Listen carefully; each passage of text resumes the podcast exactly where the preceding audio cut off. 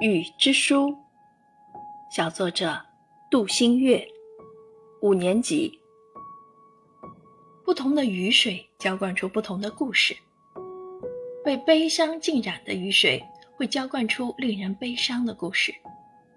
经历过喜悦的雨水会浇灌出令人开心的故事。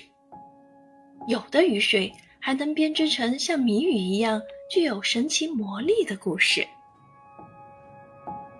下雨的书店《雨中森林》是日本儿童文学作家日向理惠子的作品。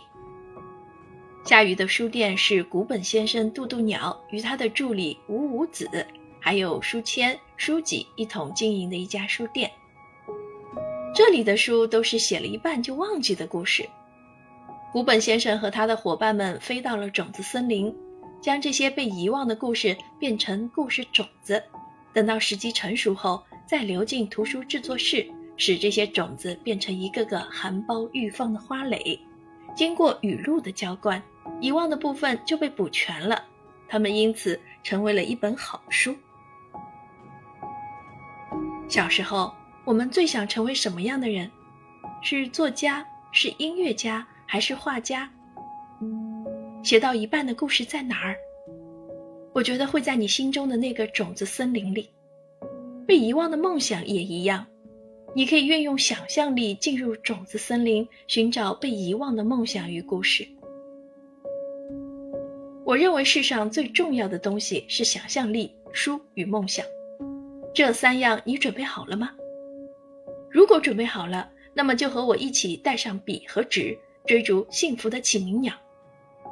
小雨，小雨，沙沙沙，下雨的书店，我来了。